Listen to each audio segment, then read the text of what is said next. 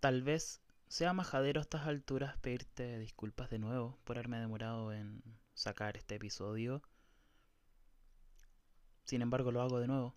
Me he demorado mucho en entregar el contenido que prometí que iba a entregar. Pero también el rendimiento y este capacitismo de siempre todos los días levantarte con ánimo para hacer las cosas que dijiste que ibas a hacer o las cosas que querías hacer.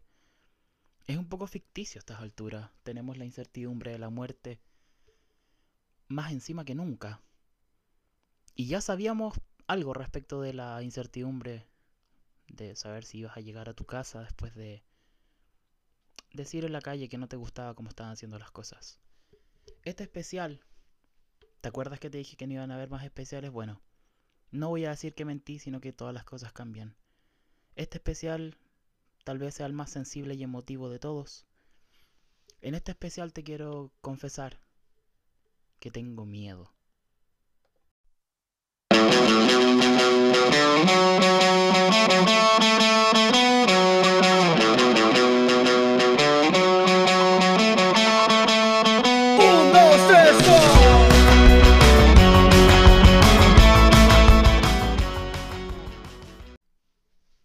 Fíjate que desde hace unos meses estamos sintiendo miedo a la muerte más que nunca.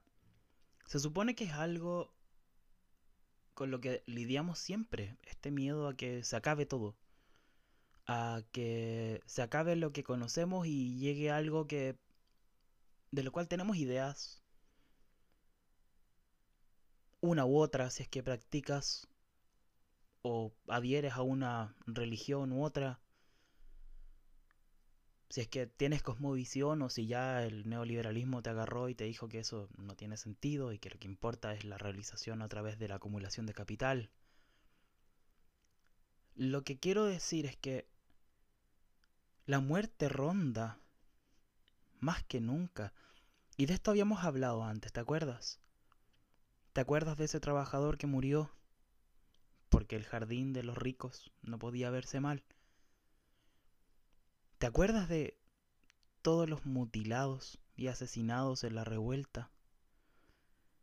Bueno, ahora hay más miedos a las muertes.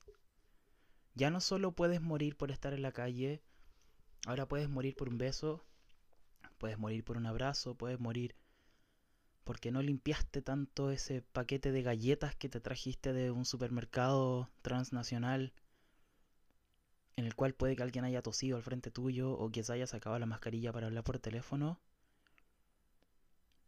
Tenemos tantas formas de sentir miedo a la muerte ahora que es súper difícil para mí incorporarlas todas en, este, en esta receta en la que se han convertido estos podcasts, donde con ingredientes vamos armando un pastel de sensaciones, de sentimientos, de ideas, de pensamientos, de reflexiones, de filosofía, de sensibilidad también.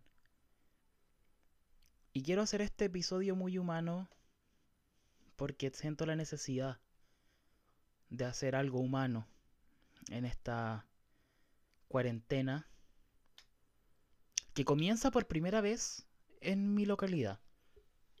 En media hora más, ahora, viernes 21 de agosto de 2020, en media hora más parte la verdadera cuarentena en mi ciudad, en Concepción de Chile. Y esto me trae una cantidad de sensaciones que voy a intentar redactar en mi cabeza antes de decirla acá, porque la verdad es que traté de tomar mi cuaderno y escribir algo antes de hacer este capítulo y no pude. Entonces te confieso que el miedo me tiene paralizado también. Y me tenía paralizado creativamente mucho. No había podido crear esto, no había podido crear las pautas de los programas que te prometí con estos invitados geniales. Tampoco he podido comunicarme con estos invitados geniales para invitarles a este programa. Porque tengo miedo, como te dije. Tengo mucho miedo. ¿Tú tienes miedo? ¿A qué tienes miedo? ¿Es solo a morir o, o, o al sufrimiento? ¿Al sufrimiento tuyo o al sufrimiento del resto también? Déjame tratar de hilar algo con lo que tengo en la cabeza ahora. Octubre. Yo te dije que no se iba a tratar de eso este podcast, pero no puedo obviarlo tampoco.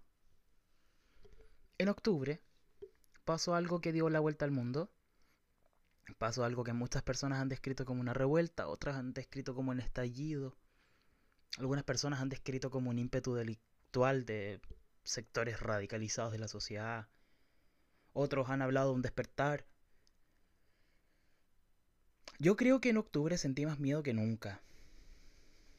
Creo que en octubre ver a mis amigues frente a las policías y buscar por la calle después de una arremetida de balazos y disparos de bombas, si es que estaban de pie todavía, pensé que eso era lo más intenso que iba a vivir. Pensé que después de eso ya no más. Pensé que íbamos a llegar a un gran plebiscito en el cual todo esto se condensara y, y no tuviésemos que temer nunca más.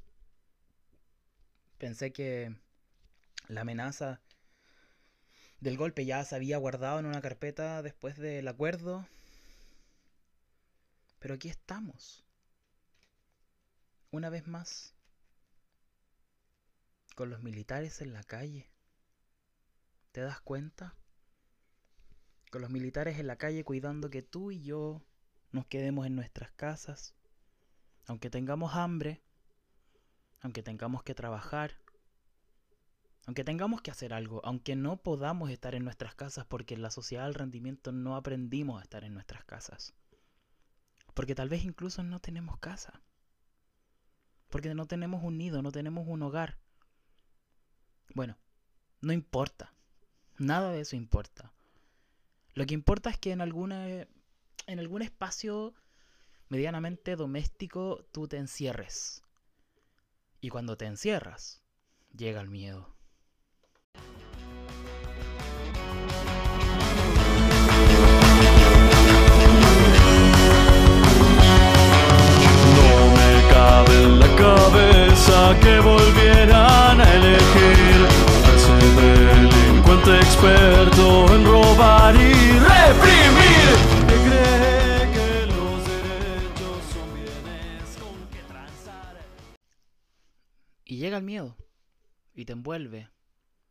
Y te forja también. Porque lo que somos ahora y lo que vamos a hacer después de que esto pase, si es que esto pasa, va a ser el resultado también de este miedo. Vamos a aprender a vivir con él. Porque no todos teníamos ese miedo. Algunos, tal vez, sabíamos de lo que era capaz esta élite nacional. Algunos venimos de gente torturada. Algunos venimos de experiencias de terror. Algunos escuchamos las historias de terror que las personas que nos preceden tenían para decirnos respecto a lo que había pasado en este lugar. Algunos vimos estas historias de terror volver a la vida en medio de algo que se supone que era hermoso. Y ese miedo nos ha configurado también. Porque ese miedo, o la ausencia de ese miedo en algún momento, nos configuró a decir las cosas que creíamos, a, a decir las cosas que realmente pensábamos, que sentíamos, respecto de este ordenamiento que nos rige, a pesar de que haya personas negacionistas que crean que el ordenamiento nacional, jurídico, institucional no les permea, a pesar de que haya gente que crea que no es importante discutir de política, nos dimos cuenta que sí. Nos dimos cuenta que era muy importante y nos dimos cuenta que no estábamos tan en desacuerdo como creíamos entre nosotros.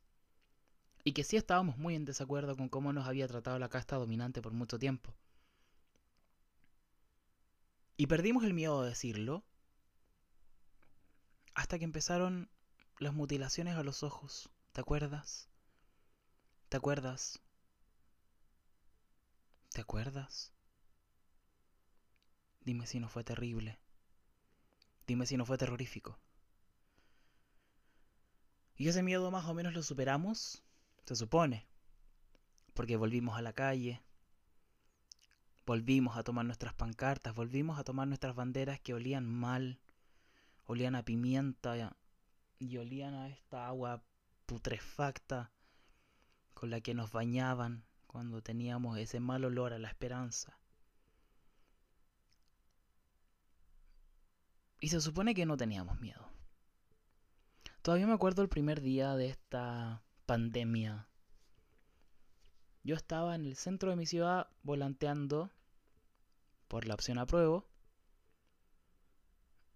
y vi como el comercio ambulante mutó de sombreros y pañoletas, que había sido una de las principales actividades económicas callejeras, a otros instrumentos de protección.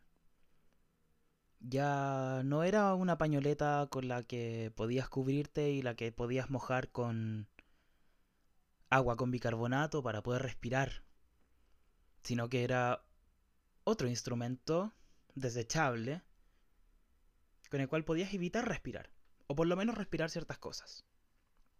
Y yo me acuerdo que vi en la calle esa mutación. Me acuerdo que un día vendían a Luca em, pañoletas con distintos motivos, colores. Era todo muy bello. Y todo eso muy bello empezó a ser blanco, estéril, desechable, que es una, para mí, una de las cuestiones más asquerosas de esta sociedad, lo desechable. Y también mutamos nosotros, ¿no? También mutamos a, a unos entes con otros miedos. Como te dije, yo tuve pánico de que mis amigues murieran a metros míos. Y ahora mi miedo es otro. Ahora mi miedo es, sin embargo, también que mis amigues mueran a metros míos. Mi miedo es que yo mate a alguien con un abrazo. Que yo mate a alguien con un beso. Imagínate pasar de contarle a tus abuelos lo que habías visto en la calle a no poder ir a verles. Y incluso a que la idea de llamarles por teléfono te rompa el corazón porque te van a preguntar de nuevo cuándo vas a ir. El miedo a matar a las personas que tú amas. Nunca pensé que iba a sentir este miedo, aún pasando por esa formación que las compañeras feministas nos instruyeron en la cual nos dijeron, hey, si no prestas atención, eres un arma letal. Ahora eres un arma letal sin saberlo. Y puedes ser un arma letal en los actos más simples y más humanos. El acercarnos, el saludarnos, el darnos un beso en la mejilla puede ser un tiro de gracia. Y eso me da pánico. Ahora, si a eso además le sumamos que todo lo que tocas tiene que estar esterilizado ahora. ¿Te acuerdas tú cuando la costumbre era soplar sobre un pastel para que tus seres queridos comieran de él después? Hoy día eso puede ser una masacre masiva. ¿Te acuerdas de esas noches donde después de bailar totalmente sudades, envueltes en otras personas, nos acercábamos a alguien que no conocíamos y nos acercábamos más y más y más. Hoy día puedes matar a alguien así. Y eso da miedo. Ahora súmale también que por primera vez en mi vida, porque la gente de la región metropolitana y de otras regiones lo ha visto, pero el miedo que si en un momento tú sales a la calle porque lo necesitas o porque quieres hacerlo, te puede llegar un tiro. Porque quienes están encargados de que no salgas eh, no conocen otra forma de resolución y tampoco los vamos a culpar tanto.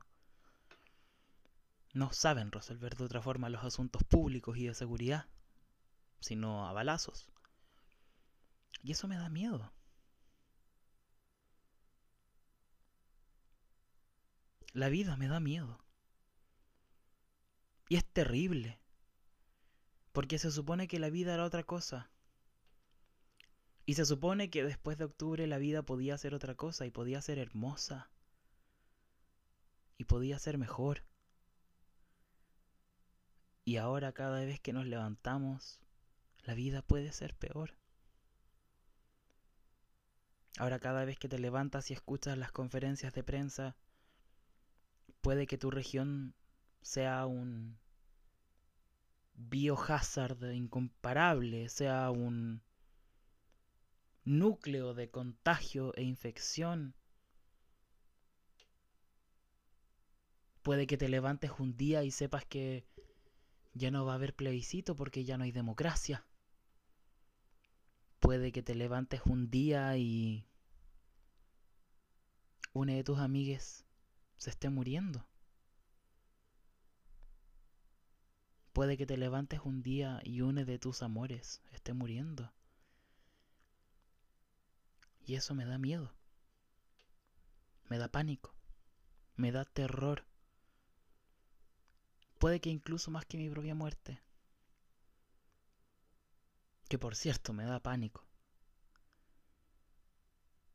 Puede que en este ejercicio de pensar en la muerte tanto nos pasen dos cosas. O nos abrume la idea y no podamos pensar en nada más.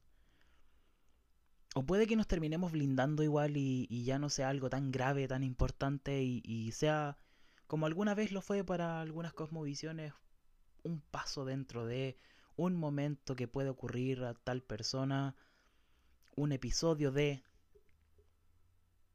Pero como además fuimos criados en el apego y en y en la presencia presente, como dijo alguna vez un nefasto humorista fascista de este país. Nos da miedo. Y este especial lo estoy grabando en mi pieza, lo grabé de corrido, eh, no preparé nada, todo lo que escuchaste salió de mi guata, pasó por mi garganta y de mis labios llegó un micrófono que, que es un gran amigo, pero que no, no veía hace tiempo. Porque a mis grandes amigues no los veo hace tiempo. Puede que incluso este micrófono sea un gran amor. Pero también nos han dicho que acercarnos a nuestros grandes amores puede ser irresponsable, puede ser un acto criminal.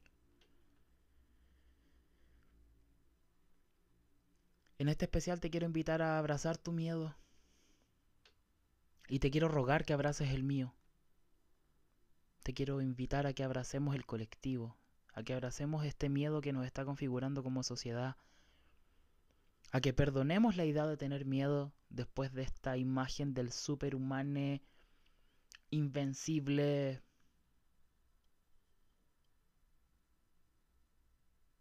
que hemos visto cómo puede derivar en un pedazo de carne en semanas. No puedo decir nada más. Me da mucho miedo. Te mandaría un abrazo, pero me da miedo. Tal vez un saludo de mano, pero también me da miedo.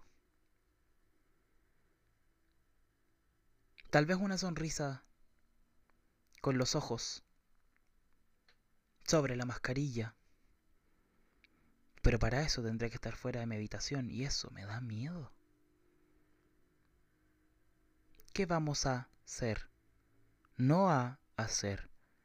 ¿Qué vamos a hacer después de ser seres atemorizados? Gracias por escuchar. Cuídate mucho, por favor.